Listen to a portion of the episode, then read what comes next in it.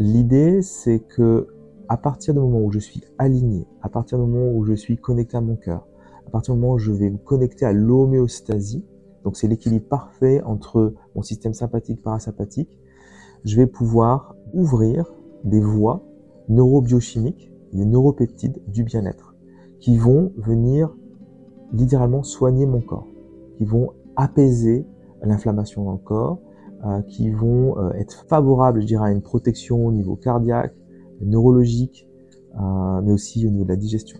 Alors comment ça fonctionne hein, C'est vraiment de la science simple. C'est que à un moment donné, je vais baisser mon niveau de cortisol. J'aurai beaucoup moins de cortisol, j'aurai beaucoup moins d'inflammation. Le cortisol, si on a une trop grande quantité dans le corps, ça vient baisser en fait les défenses immunitaires parce que c'est un immunosuppresseur naturel. Euh, ça vient aussi, s'il y a trop, on sait maintenant que ça vient euh, abîmer même les neurones. S'il y a trop de cortisol dans le corps, donc euh, ça vient baisser la, la, défense neurologique et ça va aussi euh, baisser la protection cardiaque.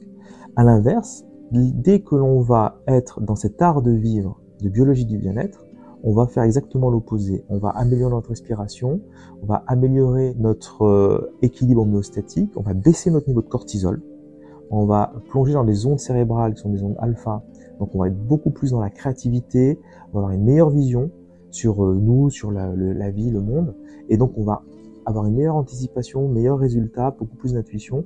Et donc ces résultats vont faire qu'on va avoir plus en plus confiance en nous. Et donc la biologie du bien-être conduit à la confiance en soi et conduit à l'épanouissement de l'être humain.